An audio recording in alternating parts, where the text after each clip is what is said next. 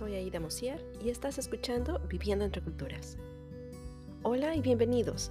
Viviendo entre Culturas es un podcast para todos aquellos en relaciones biculturales, donde termina siendo ni de aquí ni de allá, sino que quedas atrapado justo en medio de ambas culturas. Tendremos conversaciones sobre los efectos de la migración, las relaciones biculturales, las barreras del idioma, la crianza de niños biculturales y bilingües, los choques culturales y la permanencia. Soy tu anfitriona, Aida Mosier, inmigrante, mexicana, coach de vida, mamá, profesional y lo más importante, ser humano, justo igual que tú. Quiero ayudarte a crear una cultura única en la que no solo encajes, sino en la que pertenezcas completamente.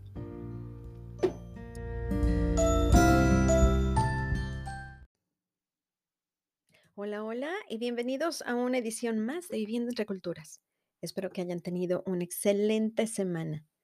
Nosotros este fin de semana, como la primavera ya aquí en Sierra, como que quiere entrar, bueno, el verano, como que quiere, ya con el sol, como que de repente hace sus intentos de salir. Entonces este fin de semana me puse, pero si bien ducha, a plantar mi hortaliza. A diferencia del año pasado, claro que planté un montón de cosas y todas se me murieron porque no las cuidé.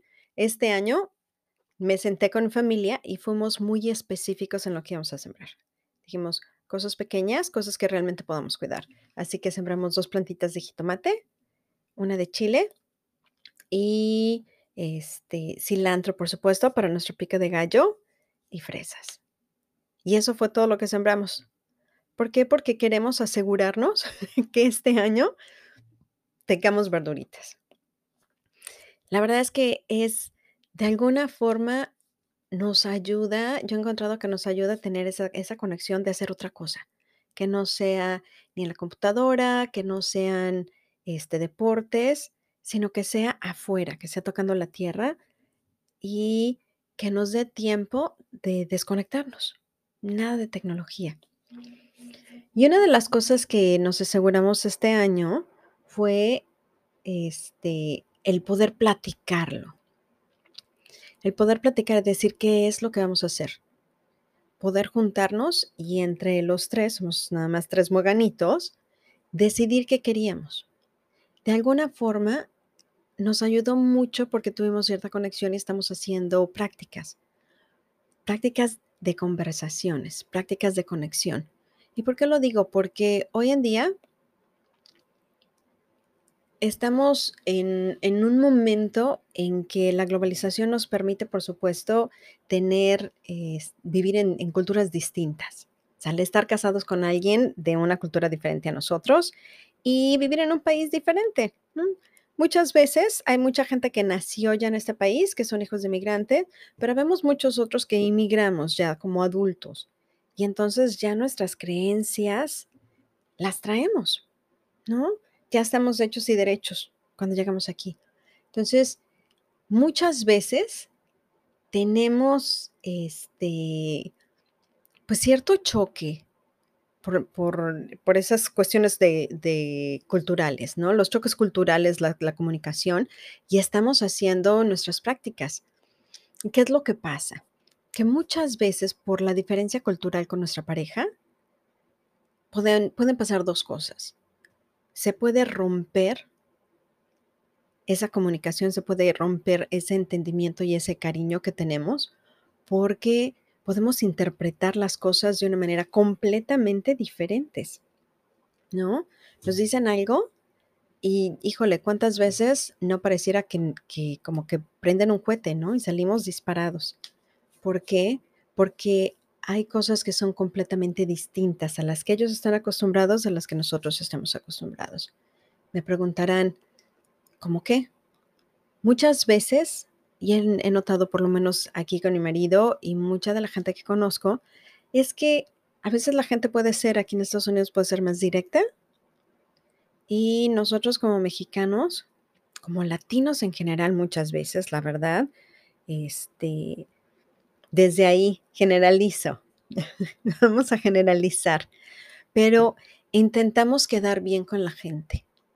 ¿Sale? No tenemos esa, esa cultura de tener nuestros, nuestras barreras bien definidas y decir, este, pues esta soy yo, ¿no? Así soy y así son las cosas, sino que le vamos como que buscando tres, tres pies al gato y vamos suavizando las cosas para que no se hagan muy feas. Y ellos al contrario, la mayor parte este, vienen y pueden decirlo de una manera muy franca. ¿Y cuántas veces no pensamos que es una grosería o que no nos quieren o bueno, ¿qué les pasa? ¿No? Entonces, una de las estrategias que quisiera yo comentarles que podemos hacer para tener una mejor conexión con nuestra pareja, no a pesar de nuestras diferencias, sino al contrario, precisamente una mejor conexión basada en nuestras diferencias es poder aprender a escuchar. Pero escuchar de verdad, no me refiero solamente a saber cuáles son las palabras que nos están diciendo, porque, claro, ojo, son bien importantes, ¿eh? sobre todo cuando los idiomas son distintos. La semana pasada, este, cortaron un árbol aquí en mi casa y mi marido y yo estábamos platicando que queríamos cortar la leña o cortar el tronco, por supuesto, para poder hacerlo leña y hacer nuestras fogatas. Y de alguna forma, en la plática me dijo que quería comprar un mol. ¿Ok? Y yo así como que, ¿qué, quieres comprar? ¿Qué? Y ya una vez que empezamos a platicar bien, un mol, para los que no saben, es un estilo de hacha. ¿Sale? para poder, este, para cortar la madera. Lo que yo escuché fue un mol, que es un topo. Y decía yo, ¿para qué quieres un topo para cortar la madera? A mí me suenan exactamente igual, ¿ok? Esa es una de las partes de las barreras del idioma. Empezando con cuáles son las palabras. A mí me suena igual. Una vez que le pregunté, me empezó a explicar, incluso me enseñó la, foto de lo que él estaba pensando estábamos muertos de la risa. ¿Por qué? Porque no tenía nada que ver con lo que yo pensaba. Y eso nos pasa mucho, ¿sale? Pero no solo nos pasa con el significado de las palabras nada más, nos pasa con cuál es el sentido de lo que quieren decir, ¿sale? ¿Cuántas veces, cuántas veces no nos, no nos pasa que nos dicen algo y enseguida brincamos. Porque sentimos que, es agresivo o que es grosero o que nos están diciendo algo. No tomamos en cuenta que muchas veces necesitamos entender la perspectiva de nuestra pareja. ¿Por qué? Porque puede él, la, experiencia que él tiene o la manera de, que se, de expresarse puede ser completamente diferente a la nuestra. Ahora, esto generalmente va pasando conforme pasa el tiempo, porque al principio generalmente tenemos un, como que un periodo de, de luna de miel, donde todo es miel sobre hojuelas. No importa lo que digan, no importa lo que hagan, no pueden hacer nada mal, ¿cierto? Todo es perfecto. Con el tiempo nos vamos dando cuenta de que tienen aspectos, hay cosas que no nos gustan. Y esas cosas cada vez las vamos haciendo más grandes. Entonces, poder ponernos desde su perspectiva y hacer preguntas sobre todo, ¿no? Cuando nos digan algo y tú estés listo para pegar el grito, para pegar el brinco y decir, ay, óyeme, no, siempre podemos hacer preguntas como, oye, ¿a qué te refieres? Explícame, a ver, explícame otra vez cómo funciona. ¿Puedes platicármelo o explicármelo con otras palabras. Podemos simplemente decir, no estoy segura que estoy entendiendo. O, oye, fíjate que estoy entendiendo esto, pero no estoy segura que eso es lo que tú me quieres decir. Cuando nosotros preguntamos qué pasa, una, en lugar de estar reaccionando a lo que está pasando, sale reaccionar y decir, no, hombre, claro, porque cuando reaccionamos ya reaccionamos enojados. Es, tenemos un par de segundos entre lo que nos dicen, lo que nuestra mente empieza a calibrar qué es lo que pensamos que nos están diciendo y una reacción. Y antes de reaccionar podemos poner una pausa, respirar y hacer preguntas. Porque tal vez lo que nosotros estamos pensando no tenga nada que decir con lo que no quieren decir ellos. ¿Sale? La segunda es estar dispuesto a aprender. A veces nos cuesta mucho trabajo el estar abiertos y el estar dispuestos a aprender, a, a reconocer que no sabemos todas las cosas.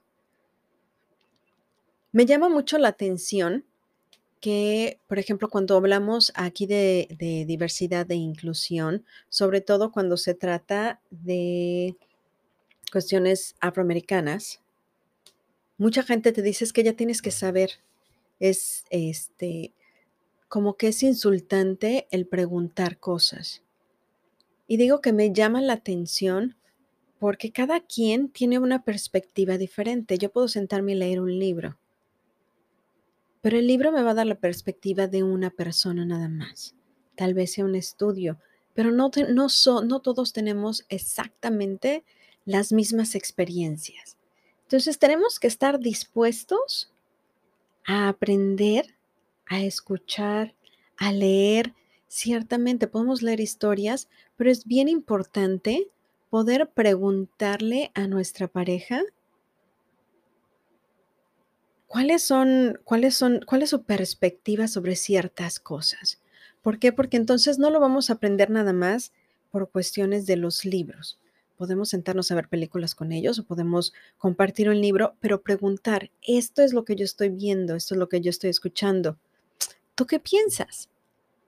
Y de alguna manera estamos abriendo también el espacio para dar nuestro punto de vista, para poder explicarles y hablar con ellos sobre nuestra cultura, sobre nuestra historia, cuáles son las experiencias que nosotros hemos vivido. Porque va a haber cosas que ellos no entiendan, va a haber cosas que ellos no sepan, ¿no? Por ejemplo, yo sé que si yo no le hubiera dicho a mi marido, jamás se hubiera enterado que hubo gente que llegó aquí a mi casa a preguntarme, por ejemplo, por la señora de la casa. ¿Por qué? Porque estaba yo con una cosa en la cabeza haciendo qué hacer porque estaba limpiando mi casa. Y son, son cosas que de alguna manera hemos aprendido a platicar. Y así podemos crear una conexión más grande porque él entiende mi perspectiva y yo puedo entender su perspectiva. Eso hace que nos entendamos todavía más de lo que nos entendemos ya de por sí. Ahora podemos vernos también y, y pensar que somos muy diferentes, ¿sale? Que como somos tan diferentes, hay cosas que no podemos, pues de alguna manera, con la que no podemos embonar, ¿no? Pero si pensamos que fueron muchas de esas diferencias precisamente las que nos trajeron juntos, nosotros podemos hacer nuestra propia cultura. Podemos ver cuáles son las cosas que nos gustan, que nos gustan, cuáles son las cosas que nos gustan de la cultura de nuestra pareja y cuáles son las cosas que nos gustan de nuestra cultura. Y podemos ir tejiendo, por decirlo así, completamente una nueva cultura, ¿sale? Algo que sea nuestro, de nadie más. Ahora, algo súper importante que tenemos que hacer cuando estamos hablando de nuestras relaciones en parejas, y de hecho no solo en parejas, nuestra relación con nuestros amigos, porque cuántas veces los amigos no hacen bromas. Los amigos a veces hacen bromas y siempre podemos darnos por ofendidos. Me ha pasado en más de una ocasión que de repente hago una broma y como que queda fuera de lugar, o alguien hace una broma y no se da cuenta que tal vez me pudiera, este, pudiera molestarme o pudiera lastimarme. Creo que una de las cosas que son súper importantes es que de alguna manera practiquemos el tener paciencia y que entendamos que estamos viviendo en una cultura distinta, ¿sale? Eso siempre, siempre, siempre va a generar conflictos, ¿por qué? Porque podemos hacer podemos ser yo siempre digo que los mexicanos somos políticamente incorrectos. ¿Sale? Tal vez hay alguien hay gente que me diga que no es cierto. Los que yo conozco somos políticamente incorrectos, ¿sale? Y de alguna forma necesitamos saber en dónde estamos parados para poder hacer ese tipo de de del el tipo de bromas que nos gusta hacer. Y no sentirnos ofendidos. Pero todo eso necesita paciencia, ¿sale? Necesitamos practicar una y otra y otra vez más para saber qué es lo qué cuáles son las cosas que podemos hacer y cuáles son las cosas que no podemos hacer. Vamos a tener que ir cambiando nosotros también. Pero una de las cosas que que queremos asegurarnos es que cuando haya conflicto, ¿sale? Hay 2 cosas. Una, para evitar el conflicto realmente tenemos que escuchar tenemos que estar abiertos a aprender. Tenemos que aprender a celebrar las diferencias que tenemos y ver cómo las podemos traer juntas para crear nuestra propia cultura. Pero además, tenemos que estar dispuestos a estar equivocados. Tenemos que estar dispuestos a aprender algo nuevo y a pedir disculpas. Tal vez no porque hiciéramos algo malo, ¿sale? Me refiero a pedir disculpas porque muchas veces, este interpretamos mal las cosas. Igual y pedir disculpas no es la manera adecuada de decirlo, pero si estamos haciendo una mala interpretación de lo que la gente nos está diciendo podemos siempre hacer las paces, podemos platicar. Cuando tenemos una buena conexión, cuando tenemos una un esa ahora sí que ese amor el uno por el otro, siempre necesitamos buscar cómo podemos reconectarnos cuando el vínculo está roto, cuando nos hemos ofendido, cuando hay algo que necesitamos platicar. Tener esa confianza de poder llegar y decir: "Esto está pasando", o "Así me siento", pero poder hacerlo abiertamente. Poder hablar y como tenemos esa confianza el uno con el otro, saber que lo que me estás diciendo no es personal. Porque la mayor parte del tiempo, cuando nos dicen algo, va a ser personal. ¿Sale? Si cuando mi marido dice: "No, hombre, es que estás haciendo mucho ruido".